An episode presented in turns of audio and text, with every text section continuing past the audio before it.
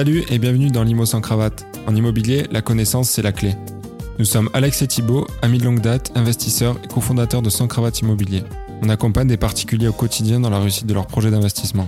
Dans ce podcast, on vous partage nos échanges avec les meilleurs investisseurs et entrepreneurs de l'immobilier pour vous donner la clé qui débloquera vos projets. Avant de démarrer l'épisode, on vous a préparé une formation sur l'investissement locatif 100% offerte où vous allez voir comment construire votre stratégie d'investissement pour vous lancer sereinement. Vous avez juste à cliquer sur le lien en description pour la recevoir. Sur ce, je vous laisse avec l'épisode du jour.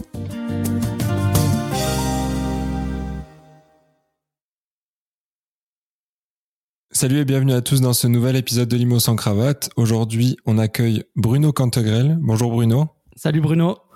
Salut Alex, salut Thibaut, merci de m'avoir invité, c'est un, un, plaisir. Ben merci à toi d'être venu. Euh, Aujourd'hui, on va parler euh, un sujet qu'on n'a pas trop abordé dans le podcast, mais pourtant qui est quand même essentiel euh, pour tout, euh, tout bon investisseur immobilier, donc à savoir la gestion, euh, comment on gère nos biens et aussi peut-être, on pourra en parler tout à l'heure plus Bruno, mais la partie bah, mise en location aussi. Ouais, la sélection du, du locataire. Voilà. Faire une bonne sélection et, et, et, après se protéger en tant que propriétaire bailleur. Donc voilà, toute cette partie-là qui finalement euh, est quand même très importante et qui est pas forcément euh, euh trop expliquée pour les, les, les primo-investisseurs. Ça reste assez vague. On dit acheter un bien, mettez-le en location, mais on rentre pas forcément dans le cœur du sujet euh, sur sur techniquement comment ça se passe. Exactement. Donc ça va être le, le cœur de, de cet épisode. Euh, dans un premier temps, euh, Bruno, est-ce que tu peux te présenter pour les gens qui te connaissent pas et peut-être du coup présenter aussi euh, ton entreprise parce que tu es cofondateur de de Monsieur Hugo, qui est un logiciel qui, qui, aide en fait à la, à la gestion locative pour les pour les propriétaires particuliers, si j'ai bien compris.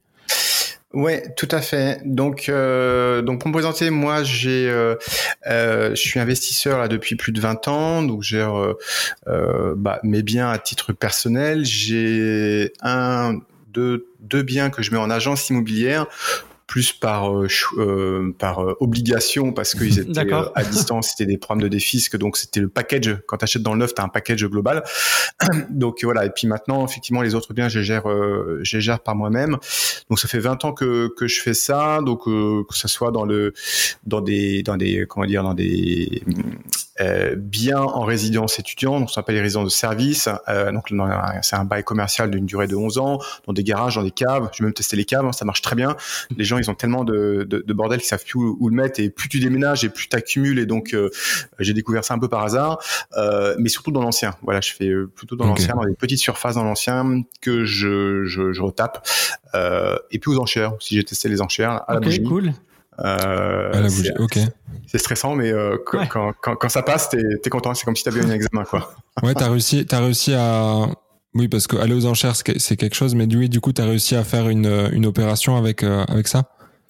Ouais, j'ai réussi. En fait, le, le gros atout, c'est que j'étais passé, enfin, le, le bien en, en l'occurrence, c'était passé dans les tout premiers parce qu'il y a t'es t'es convoqué en fait et il y a une grosse salle avec euh, que des professionnels de l'immobilier, euh, des pros du bâtiment. Il y a beaucoup de gens qui travaillent dans le bâtiment qui sont là pour acheter et euh, en fait, ils les enchaînent à la queue de en fait. Donc, as, tu peux avoir une quinzaine, une vingtaine de biens. Et donc, le fait de passer dans les premiers, finalement, c'est comme quand tu fais tes courses, tu dis, bah, je vais pas remplir mon caddie tout de suite. Et puis, plus tu te rapproches euh, des caisses, et plus tu te dis, tiens, il faut que je rajoute ça, je rajoute ça. Donc là, c'était un peu la même démarche. Les gens, ils ont, ils ont surenchéri, surenchéri. Puis à la fin, ils se sont dit, bon, bah, finalement, de toute façon, je sais qu'il y a encore une vingtaine de choses à, à se mettre sous la dent, donc je vais attendre. Euh, et donc, finalement, effectivement, j'ai réussi à l'avoir. Mais euh, je sais quoi, ces petites gouttes de stress quand tu es à la bougie, où tu vois la bougie qui s'éteint. mais finalement, à la, dernière seconde, tu as quelqu'un qui fait une surenchère, tu dis, oh, zut, ça recommence, et à chaque fois ça recommence de zéro, et c'est, t'as des paliers d'enchères qui se, qui sont fixes. Donc c'est, c'est, euh, c'est assez, euh, assez stressant, mais c'est, c'est à faire au moins une fois, et ça permet effectivement de faire, ouais, je pense des bonnes affaires.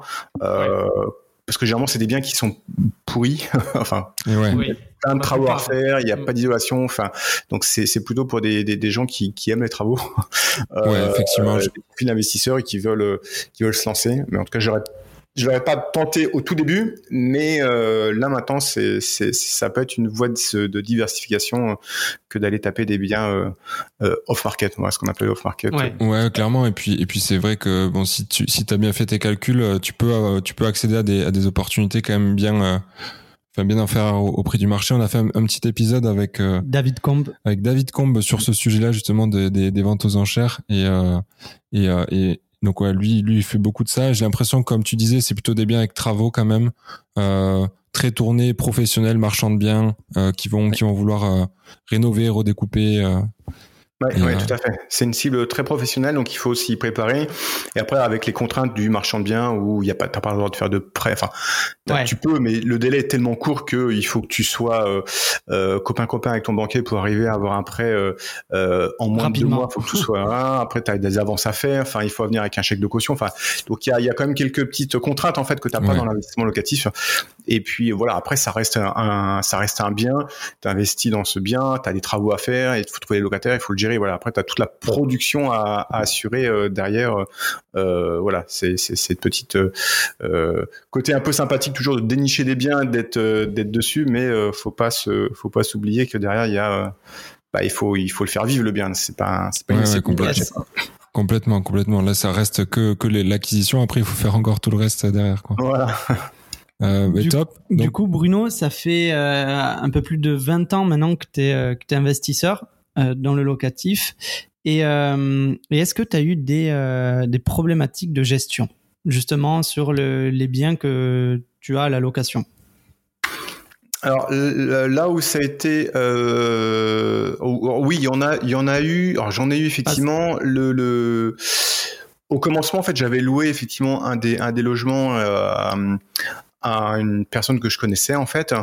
Euh, je me disais bah c'est super, euh, on a confiance, la personne elle est, elle, est, elle va bien, bien s'occuper du bain, elle va bien payer, donc. Euh, euh, mais au fil des années, tu t'aperçois que tu te euh, euh, la relation elle est pas pareille que si c'est un inconnu avec qui avec un contrat, t'as des règles à respecter.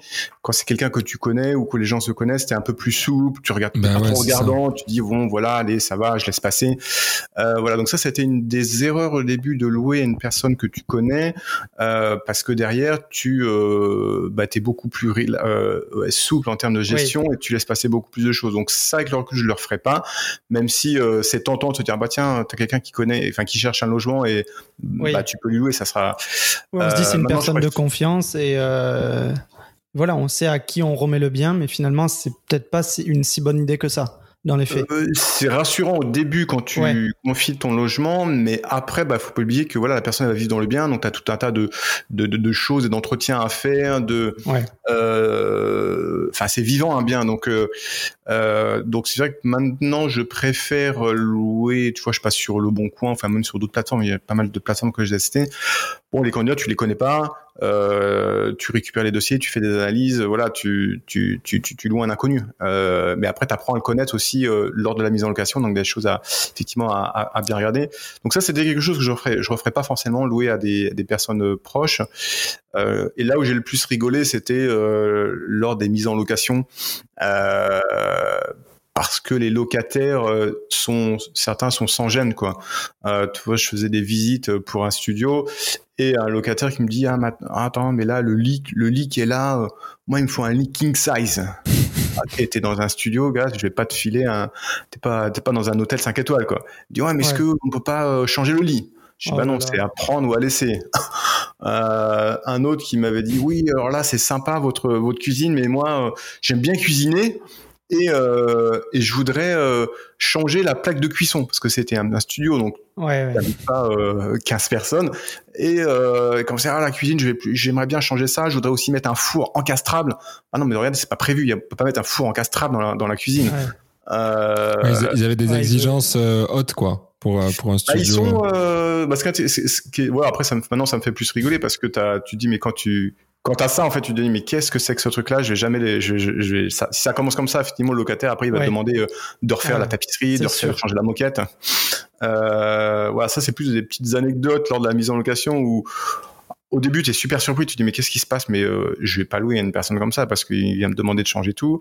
Euh, après, j'ai même eu des personnes qui m'ont dit bon, qu'est-ce qu'on fait là Le canapé, je l'aime pas. Euh, vous pouvez pas, euh, vous pouvez pas le stocker vous Moi, je vais m'acheter un nouveau canapé. Bah oui, mais moi, je fais pas garde-meuble quoi, donc euh, je sais pas de garder ton canapé. Ouais. Euh, donc c'est vrai qu'à la mise en location, c'est là où tu as le plus de surprises généralement. et c'est aussi cette étape-là qu'il faut pas se louper parce que le locataire, une fois que tu l'as fait entrer, bah, il est là pendant pendant un an voire trois ans. Ouais.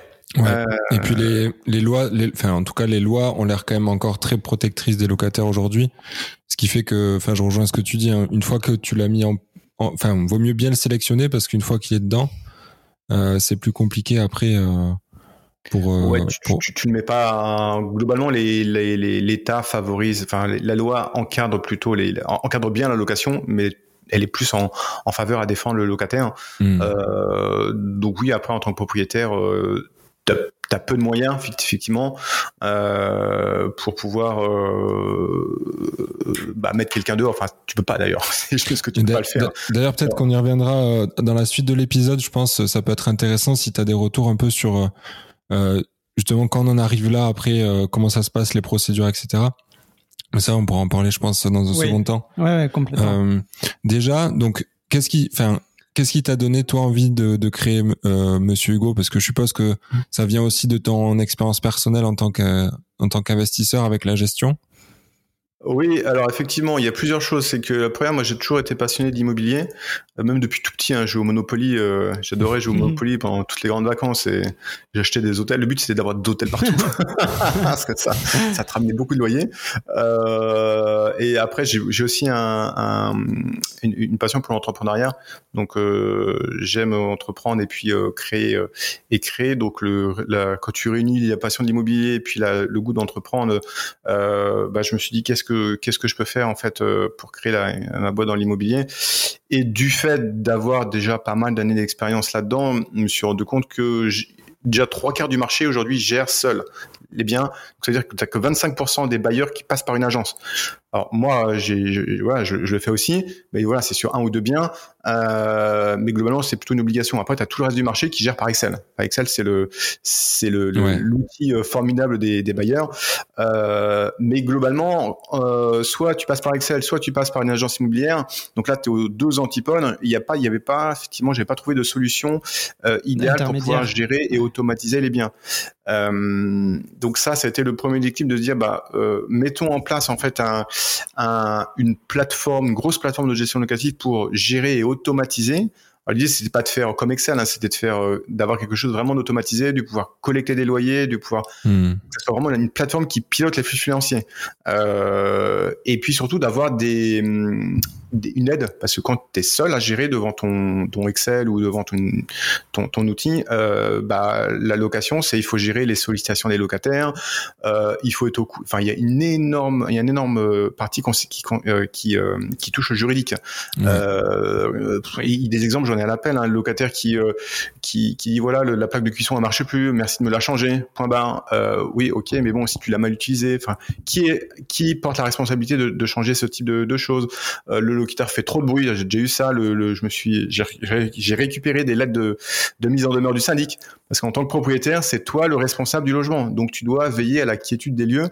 Et si ton locataire il fait, moi il faisait la fête euh, un week-end sur deux, euh, bon ok il a le droit de faire la fête, mais, euh, mais finalement les voisins ils en avaient marre, ils se sont plaints, donc après c'est qu'est-ce que tu fais dans ce cas-là? Donc quand tu es seul, bon c'est pas trop ce que tu dois faire, que ce soit parlons pas des impayés, enfin je pense que les impayés on en parlera après. On en parlera après, oui. Mais voilà des, des problématiques juridiques, t'en as plein, un locataire qui veut pas entretenir le bien, qui veut même qui veut pas quitter le logement.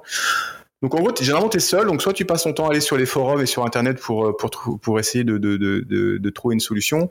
Euh, mais moi, j'avais j'avais envie de mettre en place des vrais process euh, et donc de proposer. Donc tu parlais de Monsieur Hugo. L'idée, c'était d'avoir un assistant personnel et on, lui a donné un petit nom, Hugo, parce qu'on trouvait que ça sonnait bien, c'était mhm. rond, c'était rigolo. Euh, et donc, tu as un assistant personnel qui, où derrière, tu vas pouvoir appeler des juristes euh, qui vont pouvoir euh, t'accompagner, t'aider, traiter tes litiges, euh, et aussi euh, contacter des artisans qui vont venir derrière euh, intervenir rapidement en cas de sinistre. Parce que ça aussi, les, les, les, les, petits problèmes dans l'appartement, bah, entre les fuites d'eau, les, des volets roulants qui veulent plus se fermer, des problèmes électriques, des, des, des, des enfin, tout, tout ce qui concerne le logement, bah, régulièrement, alors plus ce qui concerne l'eau, euh, t'es es, sollicité. Euh, mais globalement, en fait, euh, tu restes seul. Donc, euh, moi, l'objectif premier, c'était de mettre à disposition un outil euh, propre euh, pour pouvoir gérer, automatiser bah, la, la, collecte des loyers, la comptabilité, la fiscalité, et puis surtout avoir des gens pour t'aider, que ce soit des juristes ou des artisans, sur qui tu peux compter euh, quand tu as un souci. Et donc le fait de processer, de se dire ah le jour où j'ai un souci, je sais que je vais appeler euh, mon juriste. Ah là c'est un problème avec euh, une chaudière, bah je sais que je peux appeler un, artisan. Et ça tu vois ça rassure de suite en, parce que tu sais que tu peux compter sur des gens et que, et que tu sais quoi faire le jour où ça t'arrive. Et le plus dur c'est de pouvoir anticiper en amont. Parce que quand ça t'arrive, moi je l'avais eu il y, a, il y très longtemps, un, locataire qui avait eu une énorme inondation chez lui, parce que les, tuyaux étaient complètement bouchés. Euh, et en gros, il a essayé de m'appeler euh, dix fois euh, le matin, mais j'étais pas disponible, j'étais dans les transports. Ensuite, il a, il a appelé le monplombier.com, tu vois, sur Google, et quand il est arrivé, il lui a dit bon, ok, c'est déjà c'est 400 euros, juste pour parce que je suis là. Après, je vais, je vais regarder le problème. Et donc, tu te retrouve dans des, dans des situations qui peuvent déboucher sur un litige parce que t'as pas prévu, t'as pas anticipé. Le locataire, tu lui as pas dit qu'est-ce qu'il doit faire forcément quand il y a un souci. Ouais, ouais, c'est clair. Quand pas dispo, voilà. Donc c'était toutes ces, tous ces soucis du quotidien que je, pour lesquels je voulais amener un, une réponse en fait. Et, euh, et, et, tout ça, on a regroupé ça sous un assistant personnel, euh, un peu une sorte de conciergerie. Enfin, on mmh, ouais, c'est ça. On appelé Nestor, mais on l'a appelé Hugo. ouais, non, mais c'est très clair. En gros, l'idée, c'est de se dire, euh, la plupart des gens gèrent leur bien tout seuls. La plupart le font sans outils, ou en tout cas euh, avec des outils soit un peu faits à la main, ou soit parce qu'il y a aussi des outils euh, enfin qu'on connaît nous euh, pour la partie un petit peu automatisation déjà des des loyers, des quittances et tout ça, mais ça englobe pas non plus. Non, ça reste léger. Euh, tout, tout, tout ce dont tu as parlé ici, à savoir euh, la mise en relation avec des juristes, la mise en relation avec des artisans, avec, un truc tout en un quoi finalement. La gestion des impayés, enfin il y a, y a, plein de il y a plein de choses. On en reviendra euh, tout à l'heure sur vraiment le, le, le, fonctionnement de, de la plateforme et de, de Monsieur Hugo. Mais euh, j'ai une question qui me vient. Tu disais, ben, ben voilà, s'il y a un sinistre que euh, ça te permet, enfin, Monsieur Hugo permettait d'être mis en relation avec des artisans. Du coup, c'est partout en France aujourd'hui ou c'est centralisé uniquement dans certaines régions ou certaines villes? Alors nous, contractuellement, on couvre toute la France. On a plus de 5000 artisans aujourd'hui qui sont sur le terrain, donc dans toute la France. Alors c'est pas nos artisans à nous. Hein. bien on, sûr. On, a mis un, en place un, un, contrat spécifique avec Mondial Assistance, qui est le, le, le leader en fait de l'assistance à domicile euh, qui est plus connu pour les voyages, mais ils sont aussi, euh, euh, ils couvrent toute la, la le, le, le, dépannage à domicile, euh, et donc ça couvre toute la France. Donc euh, après, ce qui peut changer, c'est le délai d'intervention. Hmm. Donc dans les grandes villes, c'est deux heures. Après la campagne, ça peut être trois heures. Ouais. et on est dans un modèle assurantiel, donc c'est pas une mise en relation, c'est vraiment une prise en charge du sinistre. Hmm. Ça veut dire que l'artisan va être financé et payé par, par l'assureur. C'est bien de préciser cette nuance, ouais. Voilà, donc c'est pas une, un annuaire si tu veux, c'est vraiment un, on est dans un modèle assurantiel, donc on est aussi courtier en assurance qui nous permet d'avoir packagé des offres sur mesure pour les bailleurs. Et typiquement, ça tu le retrouves nulle part ailleurs, euh, parce qu'on a monté exprès pour euh, pour les bailleurs, enfin pour les pour les propriétaires.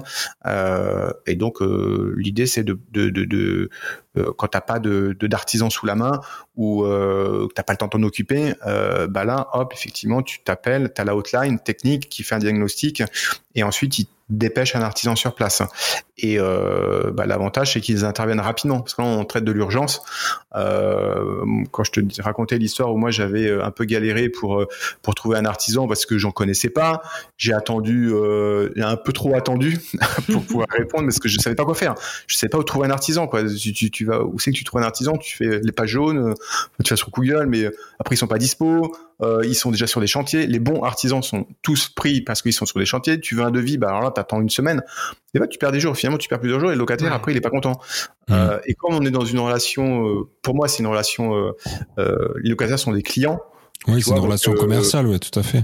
Donc, bah, il faut que le produit que tu lui mets à sa disposition, donc le logement, bah, il, il, il réponde à, il soit propre parce que lui, il paye une prestation. Bien sûr. Donc, tu peux pas laisser traîner plusieurs jours. voilà, donc c'est je pense qu'on a, on a, tous eu des problèmes de, de à, gérer les locataires et c'est galère quand on a quand on n'est pas équipé, quand on n'a pas mis en place des process.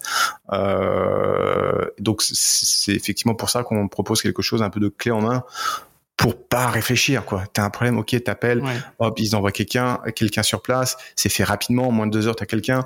Le locataire il est content surtout parce que c'est aussi lui qui qui, qui peut euh, te, te, poser des soucis, te mettre en demeure parce que t'as pas fait le nécessaire tout simplement. si tu ne pas ou ça fuit ou après ça inonde le voisin du dessous.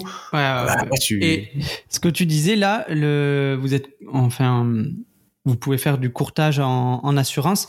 Euh, ce que vous proposez, c'est complémentaire à la, à la PNO, à la propriétaire non occupant? Ouais, alors très bonne question parce que souvent les gens se mélangent un peu dans les assurances. Et, et le milieu de l'assurance c'est très compartimenté. Tu as une assurance par, euh, par risque. tu n'as pas une assurance magique qui t'assure sur tous les risques. Et donc la PNO, déjà, tu es assuré, euh, euh, tu as la responsabilité civile, donc ça, tu es couvert euh, dessus. Et puis surtout, la PNO, ça va indemniser les dégâts que tu commets à autrui. Donc c'est important. Donc typiquement, il y a un dégât des eaux dans ton dans ton immeuble ou alors il prend feu. Et imagine que l'appartement en dessous, bah, il soit euh, aussi abîmé. Donc là, c'est un PNO, propriétaire non occupant, qui va prendre le relais pour euh, remettre en état l'appartement du voisin en dessous ou si ça prend feu, c'est pareil. Donc ça, c'est l'objectif de la PNO. Euh, mais par contre, la PNO ne va pas t'envoyer un artisan pour stopper le sinistre. Tu vois, ils interviennent vraiment pour, euh, pour prendre en charge les causes du sinistre. Mmh. Euh, donc, par rapport à nous, ce qu'on propose à dépannage d'urgence, elle, elle intervient en amont. C'est-à-dire que il faut bien envoyer un plombier qui va traiter le sinistre et qui va mettre en sécurité l'appartement.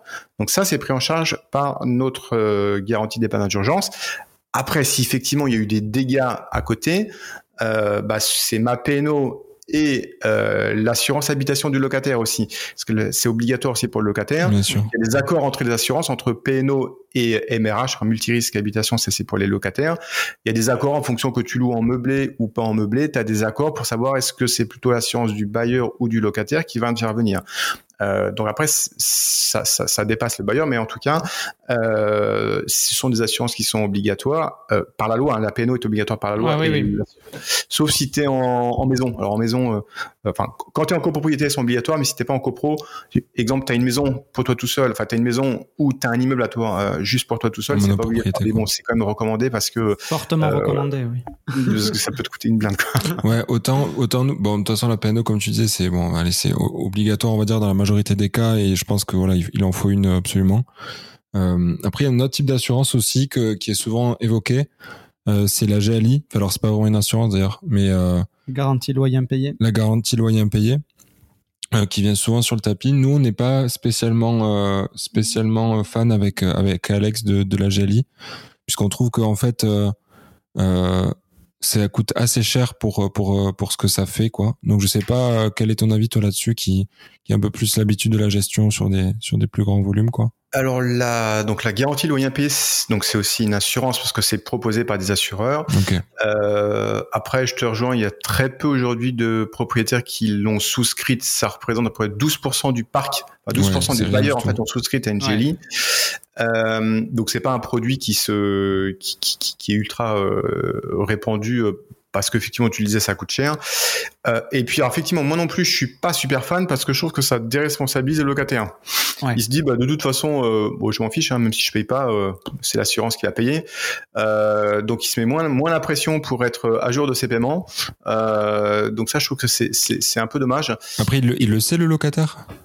Pas forcément. oui, il le sait. Ah oui, il le sait parce que en plus l'autre contrainte c'est que tu dois euh, faire analyser le dossier du locataire quand c'est un nouveau locataire. Bah tu sais on te demande le pièce justificatif et le dossier du candidat euh, et en fonction de ça l'assureur va te faire une analyse de solvabilité et une analyse du risque et dire ok ce locataire là je veux bien l'assurer parce qu'il rentre dans mes cases. Euh, mais donc tu es obligé de faire cette étude pour bah, pour savoir si tu peux mettre en place la GELI. Donc ça veut dire qu'il y a certains locataires que tu pourras jamais prendre et même si si tu te dis bah oui mais pourtant celui-là j'ai eu un bon feeling mais euh, il gagne pas suffisamment par rapport aux critères euh, de la GLI, bah tu pourras pas le prendre. Ouais. ouais donc en plus, en plus, en plus, ça te met des contraintes sur euh, le choix du locataire finalement, et donc t'es même pas libre de prendre le locataire que tu veux quoi quand t'as ce genre d'assurance.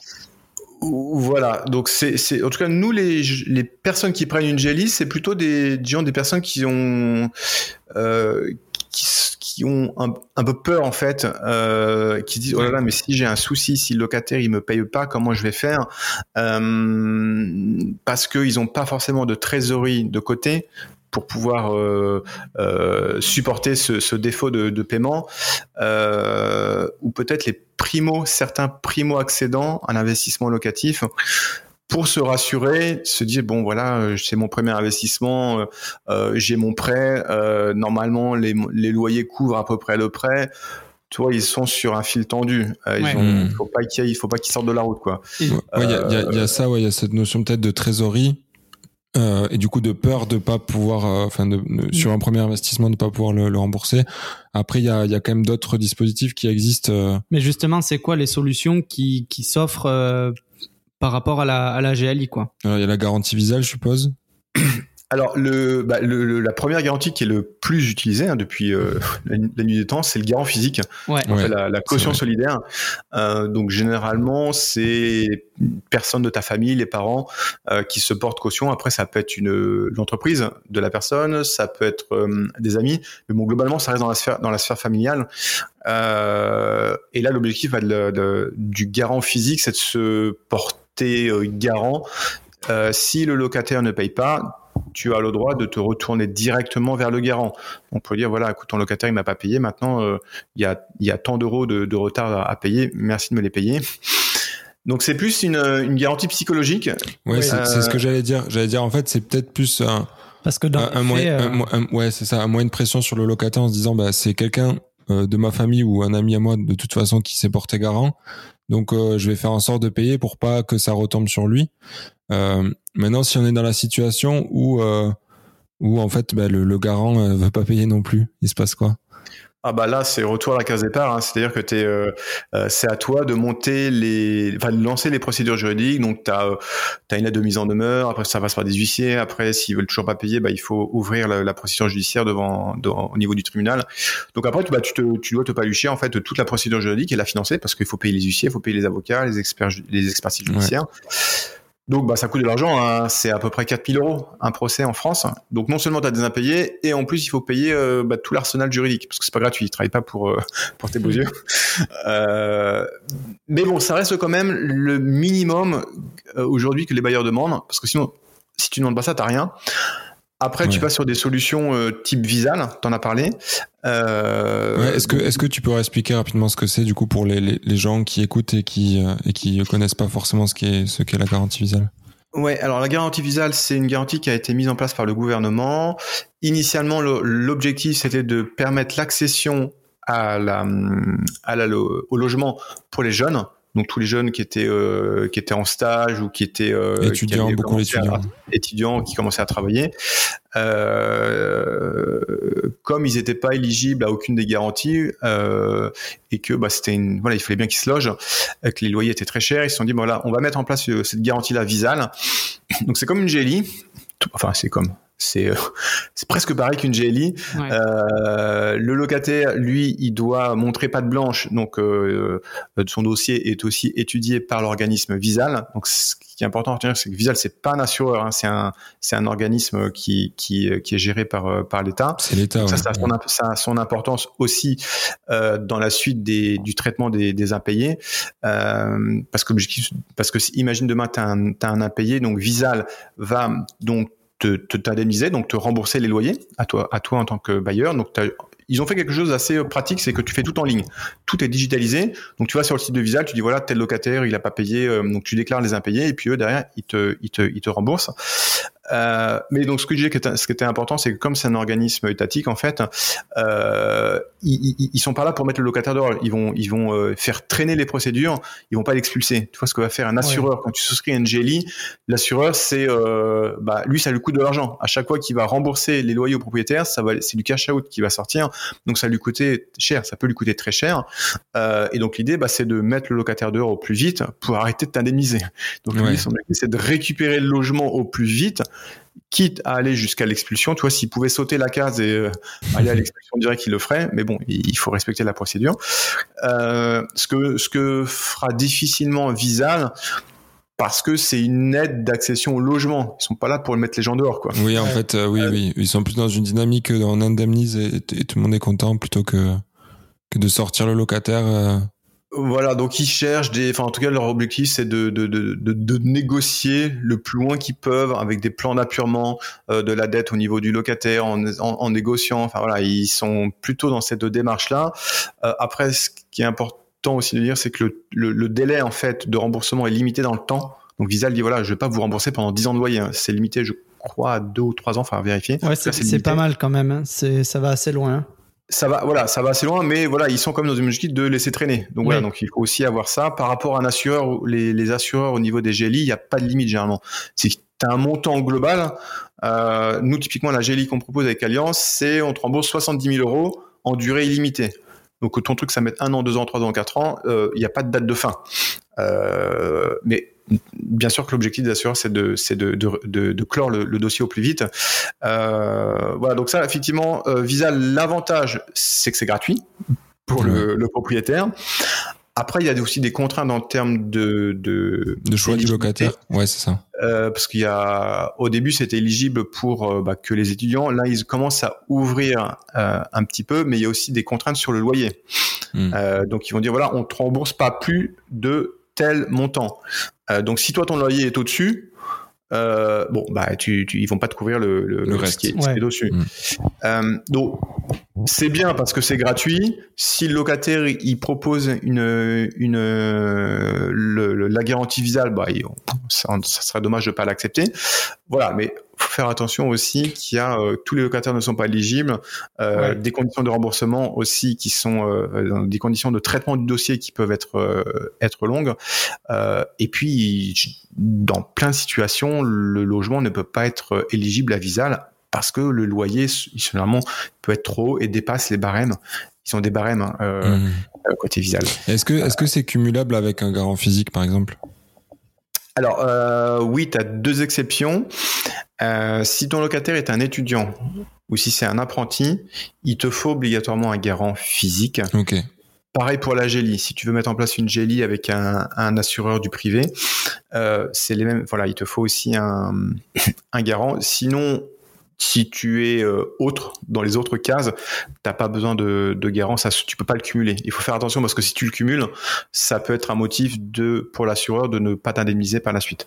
Donc euh, tout comme certaines clauses dans le bail qui doivent figurer dans le bail, qui sont obligatoires qui sont obligatoires, mais dans les, t'as certains beaux des fois qu'on va passer qui sont, euh, qui sont pas à jour qui ont été mal faits. Euh, et donc, euh, bah, le jour où l'assureur te demande le bail ou les dossiers, les pièces justificatives du locataire, si t'as pas fait le bon boulot en amont, bah, ça peut être caduque. Bah non, c'est toujours les petites lignes. Euh, Mais du coup, on a vu, pour se protéger des impayés, on a vu qu'il y avait le garant physique, la garantie loyer impayé et la caution visale. Et, et selon toi, enfin, quelle est la, meilleure solution pour, pour se protéger face à des impayés? Alors j'en ai oublié une, désolé. Euh, Celle que j'ai oubliée, c'est, alors je, la classerai en fait du, du, il n'y a pas de garant. Ensuite, as un garant physique. Ouais. Euh, as la protection juridique visale et la GELI. ok. ouais. En termes de, d'efficacité. De, euh, donc la protection juridique que j'ai oubliée, euh, peut-être que les gens ont une protection juridique souscrite auprès de leur banque pour leurs propres intérêts, pour leur vie perso. Euh, la protection juridique pour les pour les bailleurs, elle va euh, tout simplement euh, traiter aussi les impayés. Donc elle va, euh, pareil, tu vas avoir un juriste qui va appeler la, le locataire, commencer à négocier avec le locataire. Si ça marche pas, il veut toujours pas payer, ils vont mettre en place les procédures judiciaires. Ils financent aussi les avocats, les huissiers, les expertises judiciaires. Donc ça, c'est pris en charge par la protection juridique. Et à la différence de la GLI, c'est que l'assureur ne va pas t'indemniser le loyer. C'est-à-dire qu'il va dire non mais écoutez monsieur, moi je mets en place toutes les procédures, je me charge de tout, je vais faire des saisies sur compte bancaire ou sur salaire du locataire pour récupérer ton argent. Et une fois que je le récupère, je te le restitue à 100%. Mais pendant ce, ce, ce, ce, temps, parce que c'est long les procédures judiciaires, euh, bah t'es pas euh, t'es pas indemnisé. Donc l'assureur ne va pas t'avancer les loyers, ce que fait notamment une GELI. Voilà, c'est euh, juste les frais de juridiques à engager quoi, qui vont être pris en charge. Et puis le fait d'avoir quelqu'un, un expert, un juriste qui va piloter ta procédure, qui sait quoi faire, tu peux pas, voilà, parce qu'il faut, quand même respecter des règles. Hein, pour, euh, c'est assez encadré par la loi aussi le tout ça. Donc euh, eux, ils ont l'habitude de, de, traiter ce des impayés. Euh, donc ils vont te dire, ok, bah c'est comme ça, comme ça. Il y a des délais à respecter, il y a des, il y a des certaines lettres qu'il faut envoyer à tel moment. Euh, donc ça, disons que l'intérêt, c'est que tu peux déléguer ton impayé tu moins, moins de charge mentale, moins de stress parce que t'es pas en contact direct avec le locataire. Et puis après, tu laisses la procédure. Euh, voilà. Donc ça nécessite d'avoir un peu de trésor, euh, un peu de trésorerie parce que voilà. Pour, assumer ouais, les mensualités, les charges liées à l'investissement. Mais c'est un bon type, c'est ça. Sur la, la, protection juridique, euh, c'est un, un, bon type. Donc je trouve que c'est le bon inter... enfin c'est le, c'est une bonne solution parce que déjà ça te coûte pas aussi cher, enfin c'est pas comparable entre une GLI, c'est un pourcentage du loyer, euh, la protection juridique c'est un prix fixe, soit c'est pour quelques euros par mois. Euh, donc tu as le choix entre un garant physique, ça coûte rien, Visal, euh, ça coûte rien, la protection juridique quelques euros par mois et euh, une GLI qui est plutôt là quelques dizaines d'euros par mois. Euh, voilà, comme ça, ça donne un peu un, un, un éventail en termes de, de coûts. Et pour répondre à ta question, qu'est-ce que moi je, je, je recommande euh, Moi, clairement, c'est la protection juridique. Ouais. Et à mon sens, ça devrait être la, la, la, la, la garantie minimale que tous les bailleurs devraient avoir parce que ça traite tout. Ça traite pas que les impayés, ça traite aussi euh, euh, le, le, bruit que peut faire euh, ton locataire tous les week-ends, s'il veut pas entretenir le bien, si tu as un problème avec le syndic. Enfin, ça traite tous les litiges dans ton appartement. Ça, ça traite euh, tout, tout ce qui a trait au, au juridique quand tu as un litige. Ouais. ouais. Donc c'est hyper intéressant. C'est vrai que c'est pas souvent évoqué. Évoqué, ouais. Non. Là, on a, on, a, évoqué pas mal de façons de se protéger des impayés. Par contre, moi, il y avait une, quand même une stat que je retiens. Alors, tu, tu me contredis euh, Bruno si, euh, si je dis n'importe quoi, mais que globalement en France quand même ça représentait euh, les impayés c'était à peu près 2 à 3% du parc locatif entier. Mm, mm.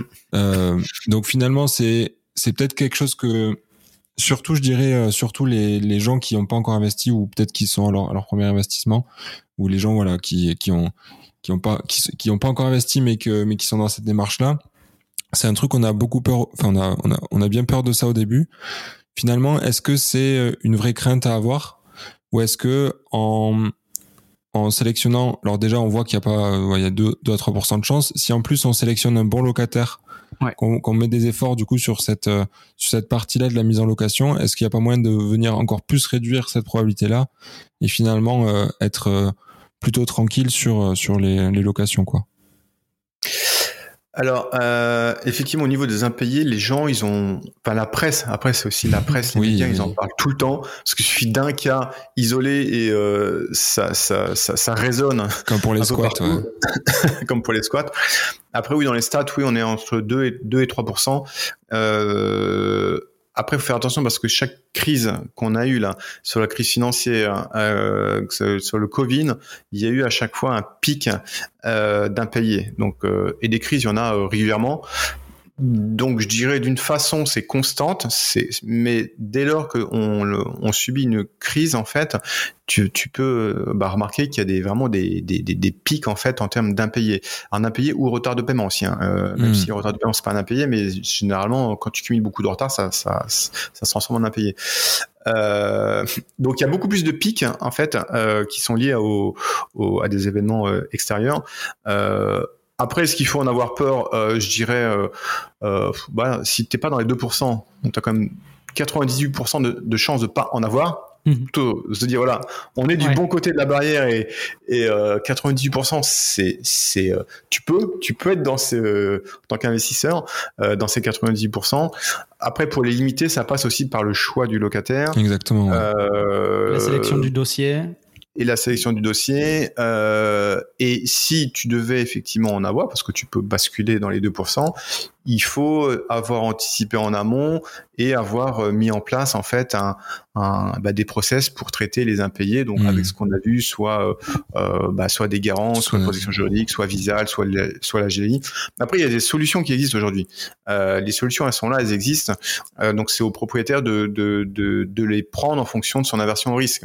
Après, nous, on, on travaille avec pas mal d'investisseurs qui ont beaucoup de beaucoup de biens et il n'y a aucun qui prend une jelly parce que ouais, ben nous, pas bah, le, risque il est lissé sur l'ensemble des biens. Oui. Euh, bon, ça, ça peut être une stratégie euh, qui, qui voilà qui fonctionne. Euh, quoique certains aussi sont, sont, dans des régions où il y a plus que de risques d'impayés.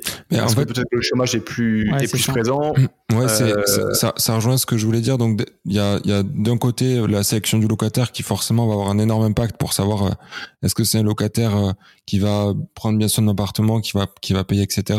Mais il y a il y a aussi entre guillemets la géolocalisation. Ouais, la, la, localisation et le travail du, du propriétaire aussi dans, de ce qu'il a fait dans son appartement, quoi. Donc il y a déjà. Est-ce que effectivement le logement, il est dans un dans une ville peut-être très rentable, mais où il y a des forts taux d'impayés parce que bah, c'est une, une région où il y a beaucoup de chômage, comme comme tu le disais Bruno, euh, ou enfin voilà, ou peu importe. Enfin, je veux dire la localisation du bien et aussi peut-être l'effort qu'on a apporté dedans, quoi. C'est-à-dire que si on fait euh, des quelque chose de propre, de décent, une, une, belle rénovation euh, ou qui va peut-être demander un, loyer un peu plus important pour le locataire. naturellement Peut-être que ça va aussi attirer des meilleurs profils dans, dans son appartement. Rapidement les amis, avant de reprendre l'épisode, on essaie de partager un maximum de valeur avec ce podcast et comme vous le savez, il est 100% gratuit. Ce podcast vous a été utile, aidez-nous à le faire grandir pour qu'il puisse aussi aider un maximum de personnes. Et la meilleure façon pour le faire, c'est de vous abonner au podcast, de laisser un avis et de le partager autour de vous. Ça prend quelques secondes et c'est super important pour son développement. Merci à vous, je vous laisse pour la suite de l'épisode. Ouais, alors c'est vrai que c'est un, il n'y a pas de remède miracle, mais c'est un, c'est un mix entre savoir bien se protéger, avoir choisi la bonne solution, euh, choisir le locataire. Donc ça, effectivement, euh, bah tu peux le, faire rien que déjà en analysant son dossier. Euh, moi, je pose toujours pas mal de questions au locataire pour savoir euh, est-ce qu'il, euh, est-ce qu'il travaille ou est-ce qu'il étudie loin euh, du logement qu'il veut, qu'il veut prendre. Parce que tu dis s'il travaille, s'il a déjà une heure, une heure et demie de transport, bah il va pas rester bien longtemps. Ouais. Après, effectivement, la qualité que tu peux apporter dans le logement. Voilà, s'il est propre, s'il est pas abîmé, bah, c'est comme dans, dans, la rue, hein, quand tu vois des tags partout, tu as envie de tout taguer, quoi. Donc là, si le logement est propre, bah, tu dis voilà, le locataire il va beaucoup plus le respecter. Euh... Euh, si, je, me permets de te couper, Bruno. Du coup, si euh, parce que c'est un, point intéressant, je trouve que, que tu soulèves là. Si si on devait faire pour toi, du coup, les étapes de la sélection de locataires entre guillemets toi tu, tu commences par quoi? Tu demandes quels éléments au locataire et, et comment tu fais ta sélection quoi finalement? Euh, donc bah, déjà, tu, tu, moi je demande les, uniquement les pièces qui sont autorisées par la loi. Donc tu as cinq documents que tu peux demander euh, pour justifier ton identité, de tes revenus, euh, de ton du dernier endroit où tu habitais, ouais. ça passe par des quittances de loyer, de ton avis d'imposition, de justifier ton, ton activité, donc contrat de travail par exemple, ou apprentissage ou, ou cabis de société, bon, les bulletins de salaire effectivement pour justifier les revenus et la carte d'identité. Euh, et donc sur ces cinq documents, je dirais le celui sur lequel il faut quand même le, le plus passer de temps, c'est les bulletins de salaire parce que c'est le document qui est le plus, le plus euh, falsifié. Ok. Ouais. T'as des, t'as des stats là-dessus ou qu'on qu qu'on prenne peur un peu là? Euh, ouais, alors les stats, euh, les dernières stats, c'était une étude BFM, montraient qu'il y avait 67% de dossiers qui étaient falsifiés. Donc 67%, c'est, c'est, ça commence à faire bah. C'est deux tiers, quoi. Donc, euh, c'est quasiment, ouais. Euh, et en fait, c'est pas forcément que les locataires sont de mauvaise foi ou qu'ils veulent absolument tricher, c'est qu'il y a une telle tension locative euh, euh, que pour un appartement, tu peux avoir une centaine de demandes. Donc c'est comme quand tu veux postuler un, un, un job euh, et que le RH il a euh, une pile de CV comme ça, bah tu cherches à embellir ton CV, donc tu cherches à embellir ton, ton dossier de location. Donc bon, effectivement maintenant c'est assez facile avec Paint de modifier un bulletin de salaire. Euh, et heureusement, heureusement pour nous, le, les bulletins de salaire sont quand même compliqués à falsifier. Les locataires se limitent à modifier le salaire net. C'est un gros chiffre en gras, en noir, euh, qui bave en Du coup, en le bas salaire de- brut euh, et tous les petits chiffres Euh, de la ligne. du, euh, du coup, j'allais te demander, t'as des techniques pour euh, pour euh, pour euh, vérifier, enfin, entre guillemets, pour contrôler qu'un bulletin soit soit soit pas falsifié? Euh, ouais, alors bah, il y a plusieurs, il y a plusieurs façons. Le, la première, c'est déjà généralement tu demandes les trois bulletins de salaire. Euh, et à partir de ces trois bulletins de salaire, moi je regarde, bon, tu regardes effectivement le net, mais quand tu regardes tout en bas du bulletin de salaire, il y a ce qu'on appelle un net fiscal imposable, un net fiscal imposable. Et euh, c'est les logiciels comptables euh, des entreprises, euh, des RH, qui, euh, bah, qui créent en fait, qui, qui, qui, alimentent les feuilles de paye. Donc il n'y a pas d'erreur. Euh, et ça, c'était sûr que c'est quelque chose qui est jamais euh, modifié mm. lorsque tu veux modifier un, bulletin de salaire, parce que tu sais, voilà, les gens ils savent pas ce que c'est. et en fait, il suffit juste d'additionner en fait le net fiscal, par exemple du mois de juillet avec celui du, du mois d'août, et pour à, à retomber sur les pattes au mois de mm. septembre parce que ça se suit en fait à chaque fois c'est un net fiscal cumulé et un net fiscal du mois donc tu arrives facilement à euh, retomber sur tes pas donc c'est plutôt ces petites lignes là qu'il faut regarder euh, après tu peux aussi euh, regarder sur certains bulletins de salaire s'il n'y a pas de euh, des saisies saisie en cours. Mmh. C'est noyé entre les charges euh, sécu mutuelles et tout ce que tu payes. Il y a écrit saisie en cours. Donc là, tu peux dire ah bah ça c'est bizarre parce que le il y a une saisie sur euh, salaire qui, qui une procédure qui est lancée contre le locataire parce qu'il a peut-être des problèmes de paiement et difficultés à côté. Euh, donc ça, ça, mais ça, c'est vraiment, il faut, il faut les cortiquer, parce que des fois tu les vois pas. Euh, et après, voilà, il faut recouper ces informations par rapport à ton contrat de travail, enfin le contrat de travail du locataire. Donc là, tu, généralement, tu as le salaire brut annuel, donc tu fais un recoupement avec le salaire mmh. net. Et là, tu as des ratios pour euh, retomber son tes pattes entre le salaire net et le salaire brut. En fonction que tu sois cadre, euh, non cadre ou fonctionnaire, tu peux recalculer le salaire brut. Euh, voilà, donc c'est des petites gymnastiques euh, d'esprit, euh, enfin c'est des règles de 3 qu'il faut maîtriser, ouais. qu'il faut faire. Donc c'est rien de sorcier, mais ça demande quand même 10-15 minutes pour passer sur le dossier. Pour euh, après voilà, il y a, y, a, y, a, y a, chaque document, tu es censé l'étudier. Ouais, c'est ce le document le plus fiable, c'est la carte d'identité. En toute logique. Ok. Parce que même l'avis d'imposition, ça peut être aussi falsifié. Oui, euh, oui, bah, tous les documents, tous les documents sont en format PDF, oui. euh, bon, sauf la carte d'identité. euh, Mais ça, il y, a un, y, a, y a un outil aussi pour euh, vérifier le euh, le l'avis d'imposition, je crois, sur impôt.gouv. Ouais. Oui, alors là, ils ont fait des, il y a eu des nouveautés là qui sont sorties il y a quelques mois. Euh, tu peux vérifier deux choses. Donc le, le premier, c'est de vérifier le, comment dire, le, que l'avis d'imposition qui est fourni par le locataire, c'est bien le tout dernier et que c'est pas celui de l'année dernière en fait. Donc, il a juste modifié la date parce que euh, finalement l'année dernière il avait un super job euh, et puis là il, est un peu il a trouvé un job un peu un peu moins bien payé et donc il va te filer ses, ses revenus il y a l'année dernière. Donc ce l'outil qui est en ligne sur le site du, du, du gouvernement va te permettre de vérifier que c'est bien le dernier avis. Ok. Euh, que c'est bien celui-là, que c'est pas euh, c'est pas un, vieil avis. Et après, tu as un code de d aussi qui a été rajouté depuis peu sur les avis d'imposition que tu peux scanner en fait avec un avec ton téléphone. Et là, tu peux vérifier le le le, le revenu fiscal. Donc c'est écrit en gros. Donc tu as même le nombre de parts, tu as euh, le nom de la personne. Euh, donc ça, c'est comme des informations super importantes qui permettent de recouper par rapport à la carte d'identité, par mhm. rapport au contrat de travail, euh, le revenu fiscal de référence aussi. Tu peux, tu peux dire, bah finalement. Euh, le gars il te dit qu'il gagne 4000 euros par mois et euh, euh, son revenu fiscal de référence il est il est à 30 000 enfin tu vois c'est pas possible ouais. donc oui ça c'est des outils qui sont qui sont à dispo. Euh, que tu peux utiliser euh, et j'encourage effectivement les gens à, le faire mais voilà ça prend du temps il faut le il faut quand même le, le, le faire proprement euh, mais en tout cas ça il faut vraiment se. Tu parlais de, de, de, comment essayer de diminuer les risques mmh. oui. tout à l'heure. Euh, nous, dans les, enfin les, même dans les études qu'on a qu'on a aujourd'hui, il y a à peine un bailleur, un propriétaire sur deux qui prend le temps de vérifier le dossier du locataire.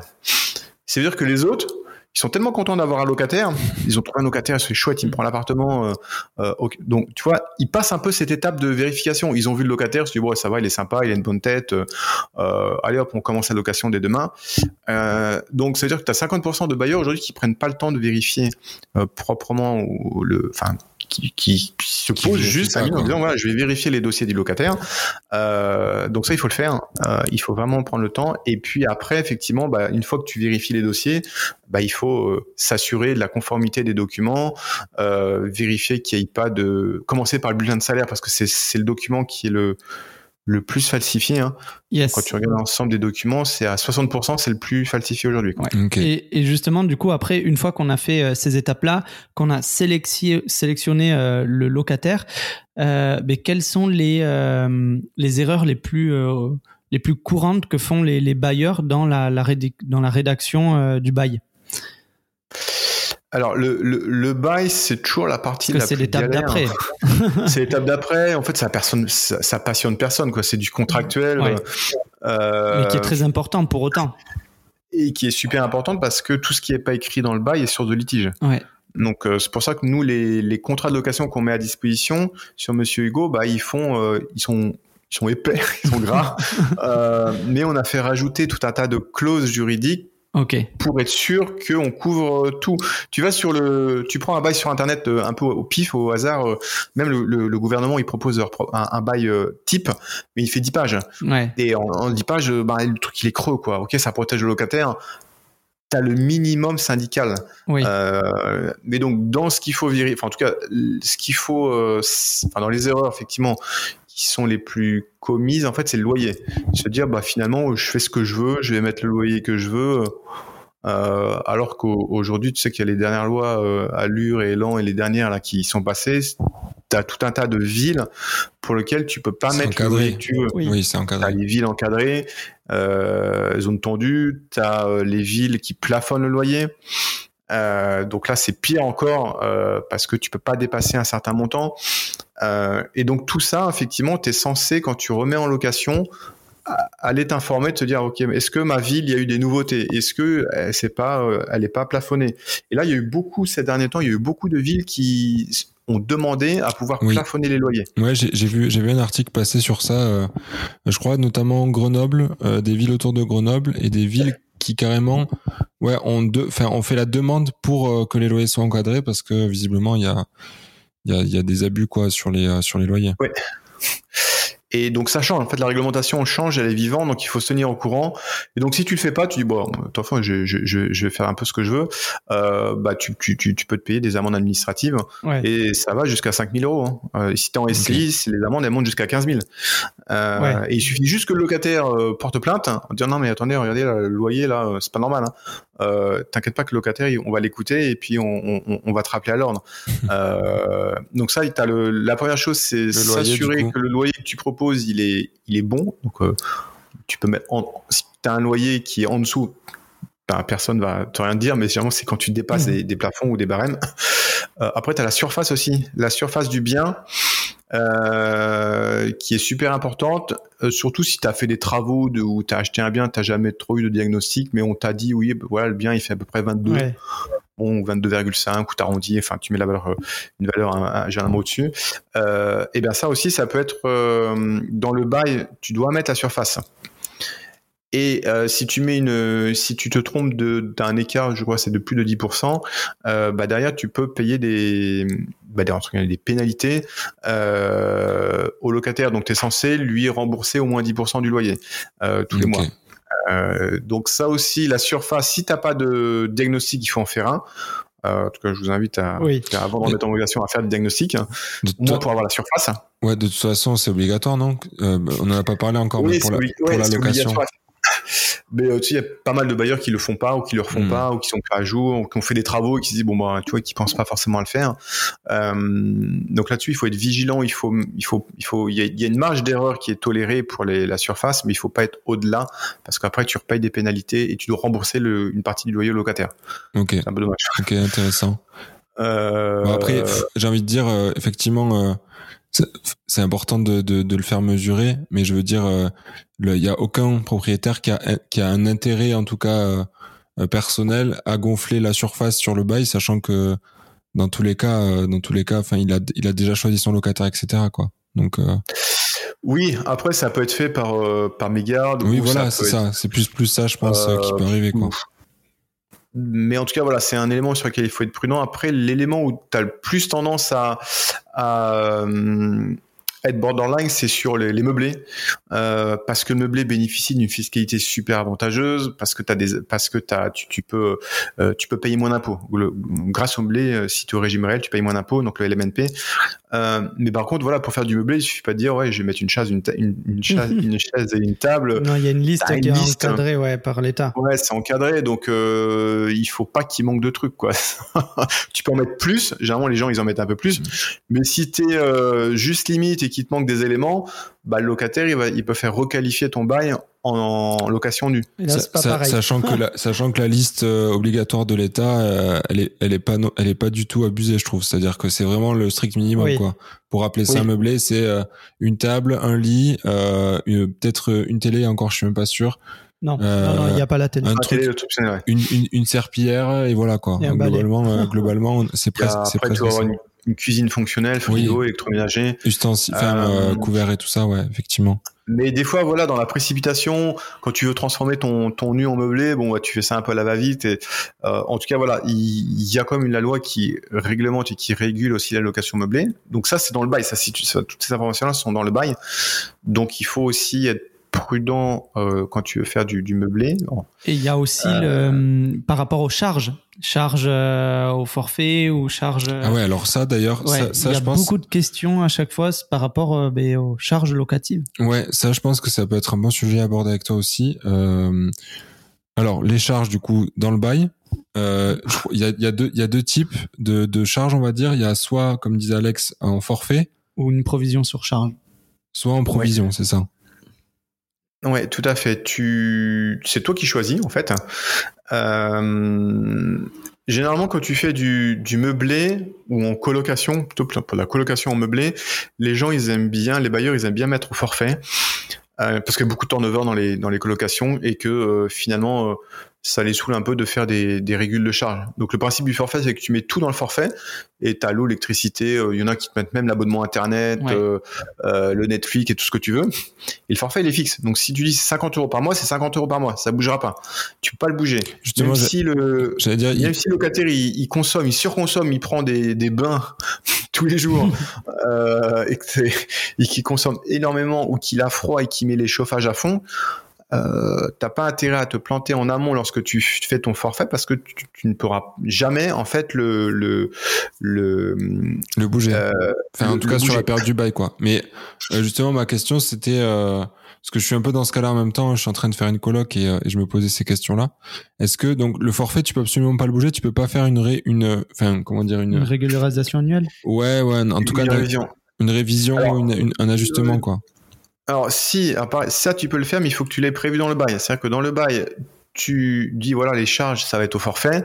Il faut prévoir une clause qui te qui stipule que tu vas que les, le forfait de charge tu vas le réviser annuellement suivant euh, le, le, le, le, même calcul que la révision du loyer. Donc basé sur les sur les sur les D'accord, c'est encadré. Et ça si tu le mets pas euh, par défaut ça y est pas. Enfin ouais. une, les gens ils le mettent pas donc si tu le mets pas bah ton forfait il est fixe pendant euh, un an deux ans enfin toute la durée du, bail.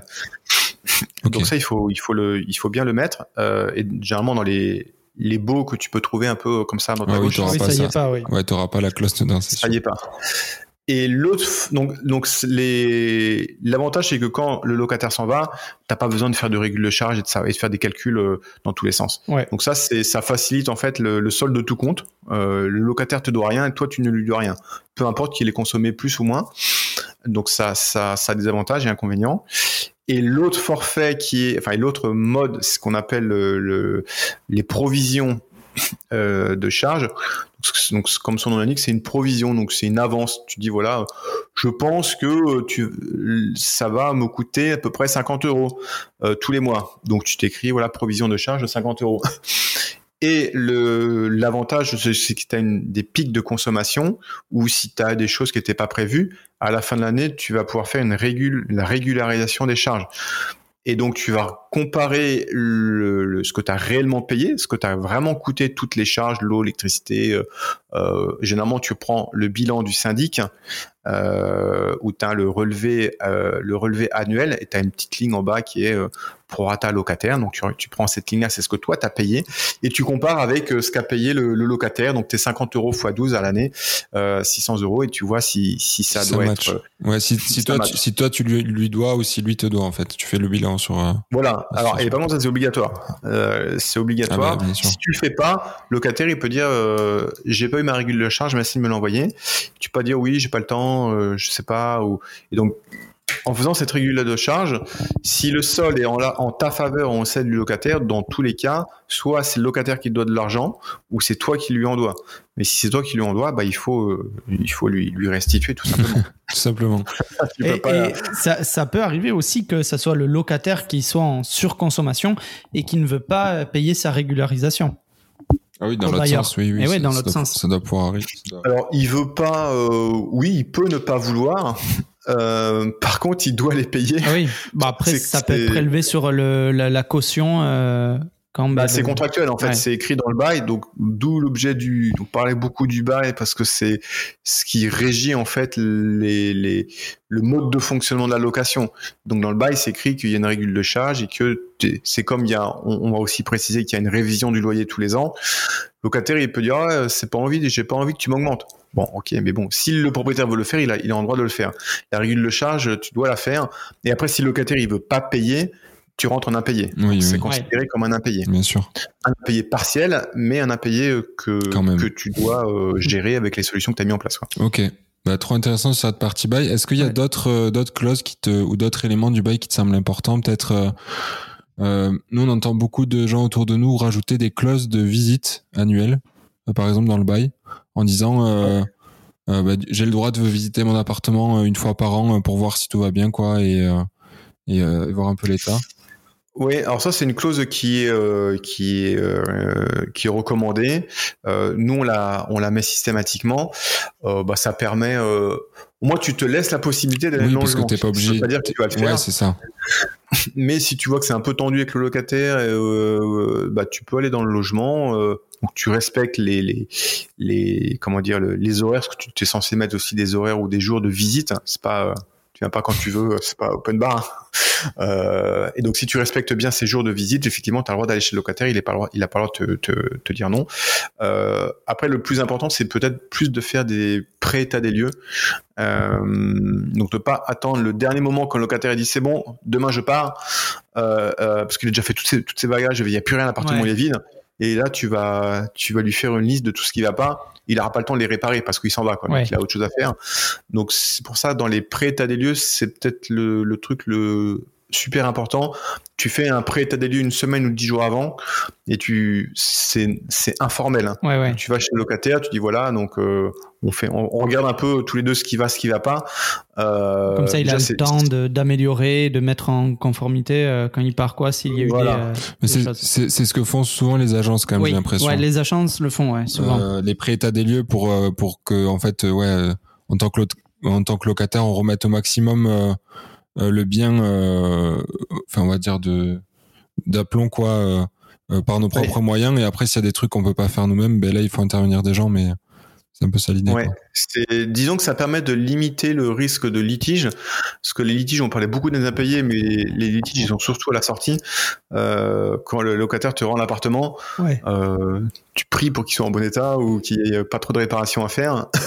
Et puis la restitution de la caution. C'est souvent aussi des, des, là où ça se frite. Donc faire des prêts état des lieux, ça permet de pas prendre le locataire euh, au dépourvu au dernier moment en disant voilà, voilà la liste qu'il faut que tu fasses. Ouais, mais lui il est déjà parti, il a son train qui part dans trois heures. tu vois. euh, donc si tu t'y es pris en amont, et il, va te dire ok ça je peux faire ça je peux pas faire ben ça je sais pas faire donc euh, faites intervenir un artisan. Toi finalement tu apaises un peu la tension que tu peux avoir la sortie où tout le monde est juste pressé de partir et de récupérer les clés et de te dire bah c'est fini, on passe au suivant. Avant de passer au suivant, il faut que le, il faut que le, locataire parte proprement. Donc ça, en tout cas, si vous pouvez le faire, je, pense que c'est bien pour, euh, pour partir en bonne euh, relation. J'ai quelque chose qui me vient en tête comme ça qu'on n'a pas évoqué. Euh, on est dans, dans le bail là, mais et par rapport aux impayés, qu'est-ce que tu penses du, du bail notarié? De, de, signer un bail devant un, un ah. notaire? En fait alors le bail notarié, euh, c'est très bien. Euh, parce que un, c'est fait par un, c'est fait par un notaire, donc il va te faire un bail sur mesure. C'est vraiment là, on est sur du sur mesure. Euh, donc ça peut être intéressant pour des pour des, des bailleurs qui ont des situations particulières ou des ou des logements un peu particuliers. euh, donc ça te permet vraiment d'avoir un bail fait par un notaire donc il est pas discutable. Tu peux pas dire ben non, euh, j'ai pas signé le bail ou euh, tout ce qui est tout ce qui est fait devant notaire est, et acté. est acté. Et alors il y a une autre, un autre avantage aussi, c'est le fait que, que tu peux déclencher. Alors imaginons que tu sois en, que le locataire ne respecte pas le bail. Oui. Parce qu'il fait trop de bruit ou il n'a pas donné sa euh, son attestation d'assurance habitation ou il paye pas son loyer. Euh, en gros, ça permet d'accélérer les procédures parce que le, le, ça permet de saisir plus vite euh, le, locataire. donc c'est un accélérateur, si tu veux, pour traiter le litige dans le cadre où le locataire ne respecte pas ses obligations légales. donc ça, c'est un avantage aussi par rapport à un bail classique pour lequel si tu as des difficultés, bah, il faut que tu, tu suives la procédure euh, à l'amiable puis en justice.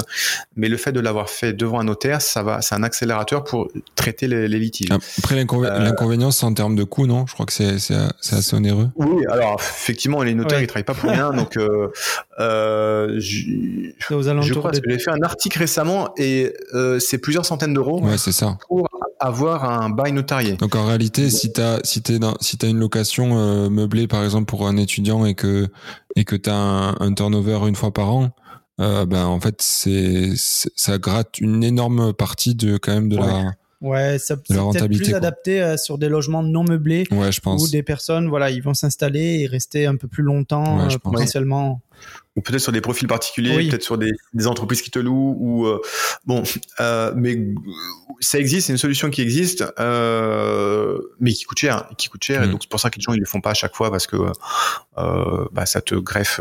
si tu payes 500 euros à chaque fois, ça fait, ça peut faire limite un loyer. Quoi. Ouais, non, mais c'est pour ça, ça va trop vite. Faut pas, faut pas avoir trop de turnover, quoi. Ouais. Bon, mais voilà, c'est juste ça que ouais, non, je voulais évoquer. C'est une bonne question, je l'ai eu en tête aussi tout à l'heure voilà. sur le bail notarié. Mais... Ouais, il y a ce truc-là de quand même, euh, ça, ça te fait une, une, première étape dans la, dans la gestion après du litige si t'as un impayé qui est, qui est plus rapide, quoi. Et on a fait un peu les, les choses dans le désordre, mais euh, complètement comme d'hab. Ouais, mais euh, euh, quel, euh, par quel site tu, euh, tu passes pour mettre euh, les annonces de location? Bon, il y a le Bon Coin, mais tout à l'heure, en début d'épisode, tu as dit qu'il y en a, il y en a d'autres aussi que, que tu utilisais. Ouais. Et, et ben voir. ouais, pour la partie mise en location. Ouais, quoi, exactement, par rapport à l'annonce. alors, le, le, celui que par défaut que tout le monde utilise, c'est le Bon Coin. Oui. Euh, le gros avantage de Le Bon Coin, c'est que tu as énormément de demandes. Enfin, c'est le site il est tellement gros que, que tu as, et même, voire même tu as trop de demandes. Oui.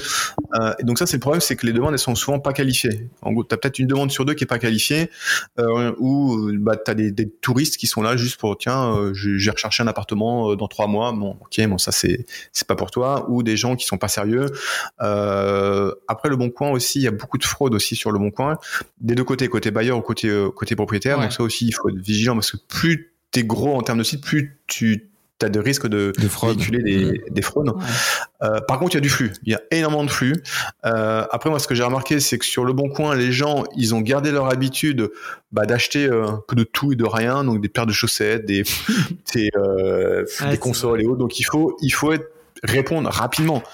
C'est-à-dire que le, quand tu reçois des demandes, euh, t'attends pas le lendemain, quoi. Moi, je réponds de suite, quoi. C'est tac au. Euh, euh, parce que les, si tu réponds pas, en fait, les, locataires, en fait, switch, ils passent d'un logement à un autre. En plus, le bon coin te permet d'envoyer des messages limite en rafale. Donc après, tu, le locataire, il sait plus trop où il a postulé. Donc si tu réponds le lendemain, enfin déjà il, te, il sait même plus euh, à qui et vers qui il a postulé. Donc il faut être très réactif. En tout cas moi c'est ce que j'ai euh, c'est ce que j'ai remarqué. Et si t'es pas réactif en fait, euh, bah t'as peu de chances que le locataire il, il, il vienne pour visiter le logement. Euh, et il faut faire beaucoup de tri, euh, ouais. énormément de tri. Euh, après, tu as d'autres sites qui sont plus spécialisés. Il y a ce loger qui s'est mis récemment à, enfin, il y a peut-être un an, à ouvrir en fait son service pour les particuliers. Euh, donc c'est, moi j'ai testé, euh, ça marche bien, tu as beaucoup moins de flux, mais les demandes elles sont plus qualifiées. Donc hmm. c'est vraiment des gens qui cherchent, qui vont sur se loger. Euh, pour trouver un bien pour se loger. Donc tu as plus de répondants, les gens te répondent plus facilement. Alors sur le bon coin, si t'as pas une, réponse, une réponse euh, toi dans les heures qui suivent, euh, tu es sûr que c'est mort. Enfin, le locataire il te répondra jamais. D'accord. Donc tu peux te permettre d'avoir un jour pour répondre au locataire. euh, par contre, il y a aussi de plus en plus de fraudes parce que comme ils viennent juste d'ouvrir en fait euh, se loger, ils n'ont pas encore des systèmes euh, aussi perfectionnés que le Bon Coin pour détecter la fraude. Hmm. Euh, donc il y a beaucoup de fausses annonces, il y a beaucoup de de de de de, de gens qui qui veulent qui, qui sont sur le bon, enfin qui sont sur ce loger et qui essayent de frauder. Euh, après il y a un autre site aussi que j'ai essayé récemment et qui est beaucoup plus quali, c'est euh, gens de confiance. Ouais euh, alors, qui est plus CSP+. Euh, et en gros, tu rentres dans ce réseau parce que tu es coopté, parce que tu connais quelqu'un. il faut être parrainé, donc il faut connaître trois personnes euh, qui te parrainent. Ah donc finalement, ça te fait un, un tri propre euh, et derrière il est vraiment modéré ce site tu peux pas rentrer un peu comme ça euh, par hasard donc ce qui te permet d'avoir des bah, des locataires plus sérieux euh, peut-être des locataires où tu as peut-être moins de risques hmm. d'avoir des soucis après ces sites sont gratuits hein. enfin ils sont gratuits pour le propriétaire et pour le locataire et, et après est-ce que tu peut-être tu, tu recommandes des sites pour des types de locations plus euh, typiquement pour de la colocation, est-ce que, est que, alors je sais pas si toi t'en fais, mais est-ce que t'as des, t'as des, ouais, des idées d'outils qu'on peut utiliser pour mettre ces biens en location, Comme par exemple Stud Apart. Euh, alors pour la coloc, si pour la coloc, il y en a un qui est spécialisé. Euh, j'ai plus le nom, le nom en tête. Euh, bon, je, je, je retrouvais le, le, lien, je vous le donnerai après, mais il y a un site spécialisé pour la coloc qui font que ça euh, et qui marche, qui marche bien. Donc tu peux pas faire autre chose. Hein. Les gens qui viennent, les locataires qui viennent là-dessus, c'est juste pour être en coloc. Donc le propriétaire, les biens qui sont pris sur ce sur ce site de, coloc, ce n'est que pour la colocation. Hmm. Donc, désolé, j'ai plus le nom en tête, mais euh, en tout cas oui, tu as raison, c'est spécialisé à ce site-là. Et tu en as un dernier qui est spécialisé aussi euh, tout type de location, c'est euh, que que, que j'ai aussi utilisé, c'est PAP. Alors, il est payant pour le propriétaire, donc tu payes en fait ton annonce. Bon, c'est pas très cher, c'est quelques, quelques dizaines d'euros. Euh, mais l'avantage, c'est que tu as aussi des candidatures sérieuses. Euh, contrairement à Le Bon Coin, où là, ça a drainé euh, tellement de flux que tu vas passer beaucoup de temps finalement derrière à, à, à, à, étudier le dossier. Après, tu as beaucoup de locataires aussi qui prennent rendez-vous qui viennent pas. Alors ça, faut tu as un, un, candidat sur deux qui qui vient pas, qui prévient même pas, euh, ou qui a trouvé, ou qui se souvenait même pas qu'il avait rendez-vous. Euh, donc moi maintenant, je fais des visites groupées euh, ah parce que vu que tu as 50% de, de, de pertes, okay, ouais, donc bah, tu fais visiter qu'un seul candidat, bah t'es là, bah tu y a personne, donc euh, tu es pour rien quoi. Ok. Euh, bah, la... des... Vas-y, pardon, je te, je te laisse finir. donc, des sites comme PAP, euh, où, où, les gens qui sont dessus ou même les locataires qui sont dessus, bah ils sont vraiment motivés quoi. Ils sont pas là pour euh, juste pour faire des visites quoi. Ils veulent trouver un bien et ils sont un peu plus sérieux euh, donc tu es sûr que s'ils disent qu'ils vont visiter le bien, bah, ok, ils seront là, ils vont venir, ils vont venir, ils vont visiter. T'auras pas perdu ton temps pour aller euh, faire la visite. Euh, voilà, donc c'est un peu les sites euh, du ultra généraliste au plus spécialisé. que tu... Après, il y a Facebook aussi, mais j'ai jamais essayé. Facebook Market où tu peux. Il y en a qui ont testé, mais. ouais, il doit y avoir, y avoir un nombre de fraudes incalculable sur ça aussi sur euh, Facebook ouais, j'ai un, peu des, un peu des doutes, mais en tout cas, voilà, c'est aussi une, une, option que j'ai pas testée, mais euh, je préfère passer par des sites qui sont spécialisés en immobilier euh, pour toucher bah, des gens qui cherchent vraiment. Euh, et puis pour pallier à ce manque du fait de, de, sérieux de certains locataires qui viennent pas au rendez-vous, parce qu'il y en a beaucoup qui viennent pas au rendez-vous. Maintenant, je fais, je m'embête plus, je fais des visites groupées. Pour, un, pour pas se déplacer pour rien, et puis bah, pour réduire le temps passé euh, à faire les visites. Quoi. Mais du coup, si tu fais des visites groupées, t'as pas forcément le, temps d'échanger avec tous les, les candidats potentiels. Euh... Euh, bah, disons que ouais, je fais euh, vu que déjà tu en as un sur deux qui vient pas, ouais. tu vois, il t'en reste quelques-uns et à la fin tu as quand même le temps d'échanger. Alors pour des pour des studios, moi je le fais pour des studios, je trouve que c'est bien adapté. Après, quand c'est des plus grandes surfaces, c'est peut-être moins adapté parce que il faut passer plus de temps euh, et que le, le locataire, pour des deux pièces par exemple, euh, bah, le locataire il aura peut-être plus de questions, il va mmh. donc ça demander plus de temps. Et généralement pour les deux pièces, j'ai l'impression que les gens sont un peu plus sérieux mmh. parce que toi c'est plus pour ils sont déjà deux voire euh, peut-être trois à s'installer. Euh, c'est plus pour du long terme et les deux, les, les quand, en non meublé. Donc tu vois, quand tu passes sur deux pièces, généralement c'est du non meublé. Euh, tu sais que le, le, gars il va pas partir, il va pas être, il va pas partir dans un an. Euh, donc il y a peut-être plus de stabilité dans le meublé. Les gens sont peut-être plus sérieux parce qu'ils ils veulent, euh, ils veulent trouver un, un, logement pour le long terme. Donc ils vont moins squeezer la visite. Ils disent voilà non c'est un truc sérieux. Moi je vais, je vais m'installer là parce que je viens d'avoir mon boulot. J'ai au moins resté trois ans. Euh, alors que quand tu quand es, euh, tu dis voilà c'est juste un studio meublé, tu vas être de passage pendant un an. Bah, tu vois, tu, tu, tu, t'as plus tendance à. Ouais, non, carrément, c'est sûr. c'est sûr, c'est sûr. Et, et justement, dans, dans, dans, la continuité, là, donc on parlait un peu de la mise en location. Donc là, on a bien compris euh, les sites à cibler, tout ça. Euh, toi, du coup, justement, comment tu t'organises pour ces visites-là? Donc déjà, euh, faire visiter les, les potentiels locataires, finalement, dans le bien. tu as, as partiellement répondu avec la visite groupée. Et surtout, euh, comment tu t'organises toi après dans la gestion pour tout ce qui est état des lieux d'entrée, état des lieux de sortie? Parce que finalement, tu as quand même d'autres interactions avec le locataire derrière, euh, même après la sélection du dossier. quoi. Ouais, bah je récupère euh, donc le, dossier du candidat. En fait, j'attends que le candidat me dise OK, je suis intéressé. À ce moment-là, je lui demande son dossier. Bizarrement, nous on a beaucoup de, de propriétaires qui veulent absolument le dossier avant la visite. Je leur dis mais non, c'est pas possible. Les locataires, ils vont pas te donner leur vie alors qu'ils te connaissent pas, ils ont même pas visité le bien, ils savent même pas si le bien c'est un vrai bien ou si c'est juste une annonce fictive. Parce qu'avec un, on, parlait beaucoup des faux dossiers, mais il y a aussi une fraude euh, sur les pièces que tu récupères du, locataire. Toi, tu as, les, son, as des, as sa pièce, sa, pièce d'identité, tu as, tous ses relevés, as son, avec tout ça, tu peux ouvrir des comptes bancaires, hein. tu peux prendre des abonnements téléphoniques. Hein. Carrément.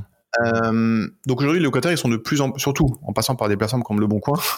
Euh, donc les locataires, déjà, ils vont, tu peux pas imposer aux locataires de, de, de, de te filer le, dossier avant la visite. La plupart, ils vont refuser euh, parce qu'avec la fraude et l'usurpation d'identité, tu vois, c'est quelque chose qui est, qui est quand même bien présent à, l'esprit.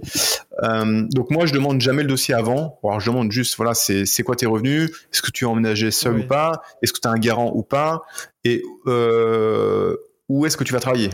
Ouais, la fameuse question importante. Ouais, euh, est-ce que tu as des animaux ou pas? Est-ce que tu fumes ou pas? Voilà. C'est après c'est des petites questions un peu personnelles que tu peux que tu peux demander. Mais les documents, les, les, documents, je les, je demande que lorsque le candidat me dit OK, je suis intéressé, je dis bah très bien, envoyez-moi vos documents et à ce moment-là, c'est à ce moment-là que je les demande. Ok. Euh, clair. après bon, tu fais toute l'analyse et tout ça qu'on en a parlé tout à l'heure des documents et après, quand il faut choisir le, enfin quand tu dois faire le, tu as choisi ton locataire, tu fais le bail euh, et l'entrée, l'état des lieux d'entrée, euh, bah ça se fait. Euh, moi, je le fais le, jour de la remise des clés. Enfin, quoique, quand le, dès que j'ai fait signer le bail, je demande euh, que le locataire me verse immédiatement le dépôt de garantie. Ça, tu as le droit de le faire, mais pas le loyer. Donc, euh, ça, c'est pour bloquer la location, pour éviter que le locataire continue à chercher à côté. Parce qu'on a plein qui se disent, ok, bah, on sait jamais si je trouve mieux ailleurs. Ouais, ouais, sûr. non, je vais pas perdre mon temps. À, tu m'as dit oui, c'est oui, donc euh, prouve-moi ton engagement et euh, verse-moi le dépôt de garantie. Donc ça, tu peux le demander. Donc tu reçois. Donc ça, on est, on est, d'accord, c'est le jour de l'état des lieux d'entrée. Tu peux pas le demander avant le dépôt de garantie. non, non, tu le demandes quand le bail il est signé, quand le locataire et toi euh, propriétaire t'a signé le bail, donc ça veut dire que c'est bon contractuellement, c'est bon. Le locataire s'est engagé à prendre le bail. Euh, S'il vient pas, il faut résilier le bail. Donc euh, c'est un peu galère.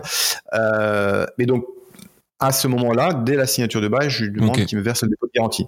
Après, l'état des lieux peut être fait deux semaines, trois semaines ou un mois après, limite peu importe. Et quand tu fais l'état des lieux d'entrée, euh, bah, c'est là que tu demandes euh, le premier loyer au prorata de la date d'entrée.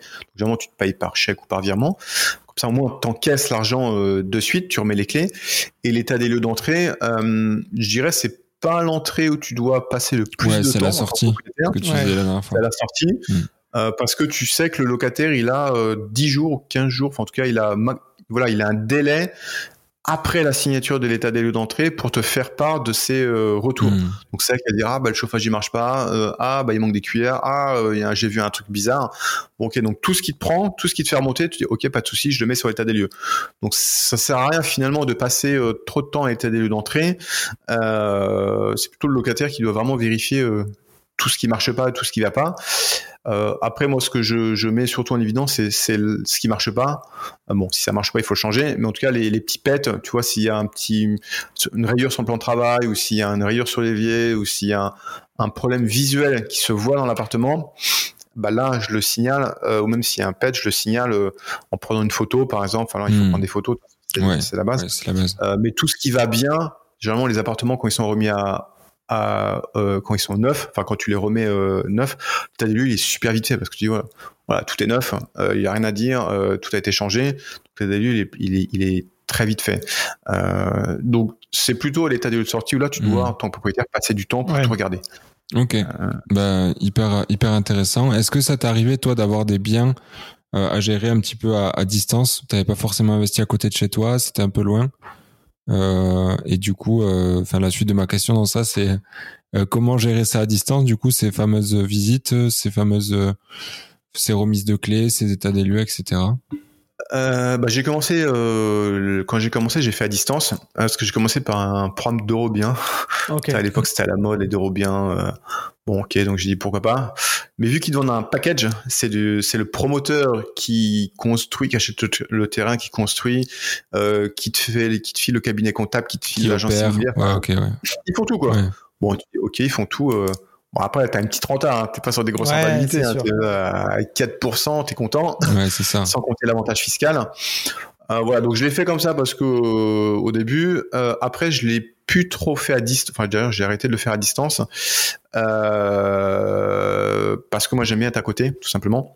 Mais pour les propriétaires qui sont à distance et qui veulent gérer les visites ou les états des lieux, après, as, soit tu peux le faire et tu, tu dis, OK, je fais une, visite groupée le samedi matin, tu te prends trois heures et tu boucles tous tes trucs, enfin toutes tes visites. Donc ça, si tu peux vraiment physiquement te déplacer. Si tu peux pas le faire, il faut trouver un homme de confiance. Donc quelqu'un sur place euh, qui tu peux compter juste pour faire les visites. Donc ça, ça se trouve euh, sur des plateformes euh, de jobbing. Ouais. tu sais où tu trouves personnes à domicile qui peuvent t'aider pour euh, faire le ménage ou, pour euh, hmm. monter des meubles ou voilà, tu passes une petite annonce. En gros, tu passes une petite annonce pour trouver quelqu'un. Euh, et toi, ça te coûte dans les 15 euros de l'heure généralement. Ouais, bon, ça va. 15 euros de l'heure, tu peux faire plusieurs visites en une heure. Donc ça, ça peut être intéressant euh, de passer par ces plateformes. Et il y en a plein. Hein, tu ouais. tapes plateforme de jobbing et de jobber. Jobbing, c'est jobber. Et donc là, tu peux trouver quelqu'un.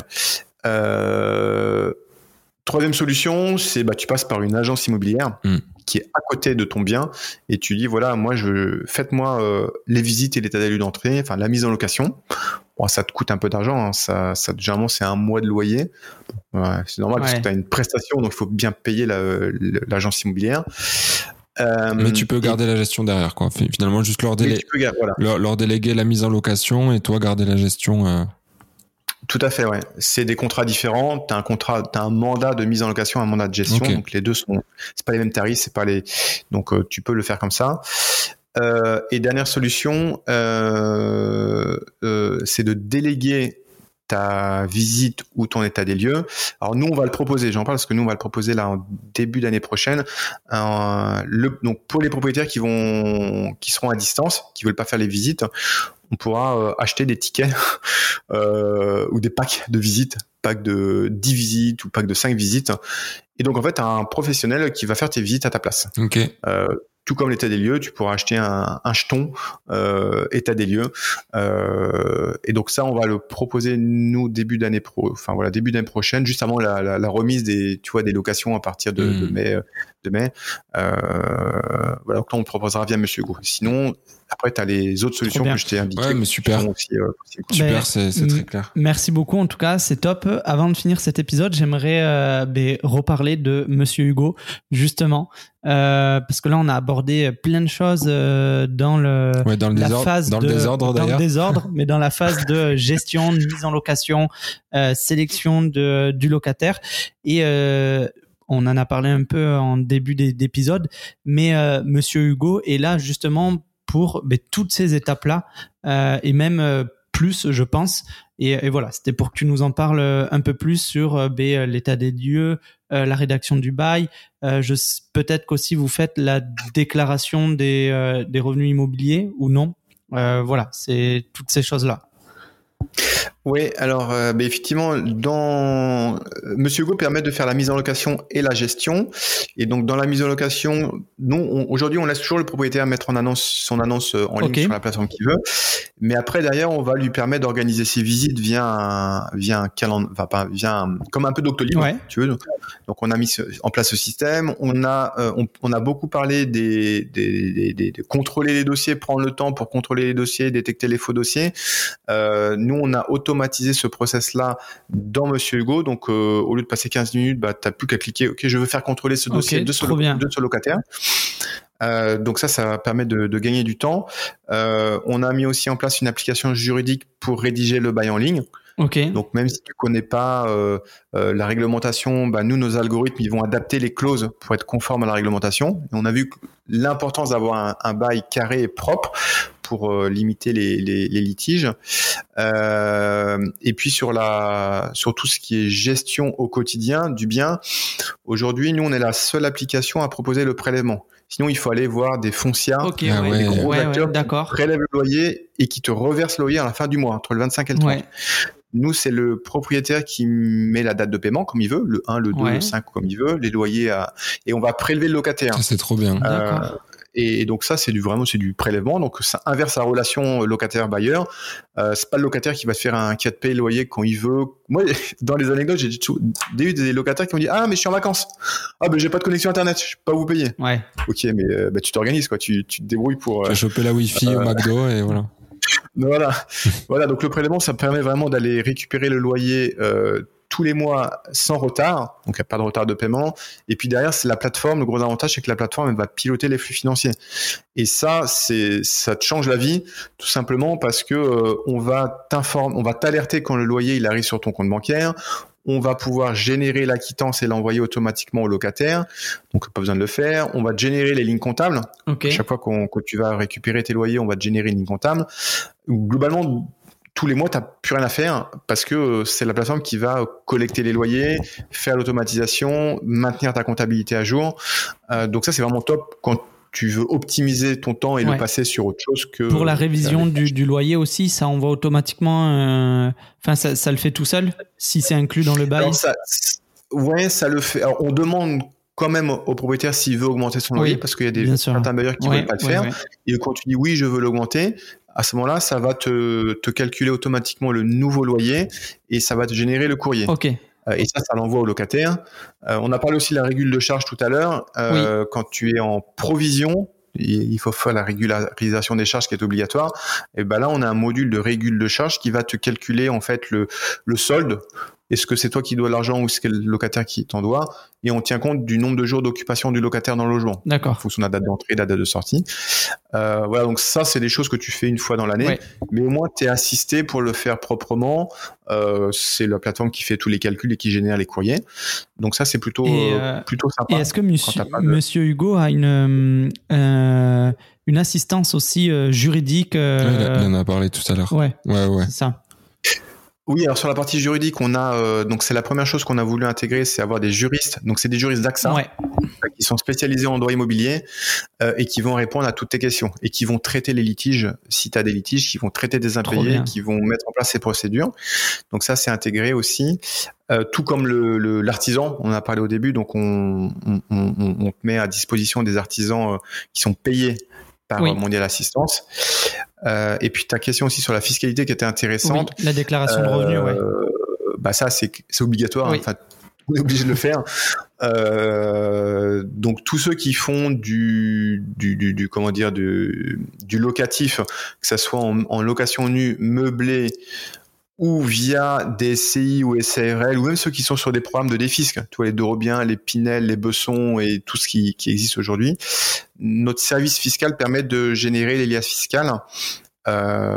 Et d'après, on les, enfin, on les, on les pousse, enfin, on les télétransmet au, centre des impôts. Ouais, c'est ouais, bah, c'est en tout cas c'est un truc hyper complet. Euh, félicitations pour ça parce que vous avez, on dirait que vous avez, pensé à tout et même le coût du, du prélèvement aussi, c'est c'est pas mal. Ouais. Ah oui, ça c'est les gens ils adorent. Ouais, ils nous dire mais c'est bien, euh, ça marche tout seul après. Tu m'étonnes. c'est incroyable. Quand tu fais de la coloc, ça te change la vie quoi. Et euh, et euh, en termes de, de tarifs, si c'est pas indiscret, du coup c'est c'est un forfait c'est un forfait fixe mensuel ou c'est un pourcentage du, du loyer comme une agence classique? Alors on est pas une agence immobilière, même si on en a les statuts. On propose un forfait fixe. Ok. Parce qu'on dit que tu que aies un loyer de 500 euros ou de 1000 euros, bon, il n'y a pas de pas de raison que, que tu payes plus.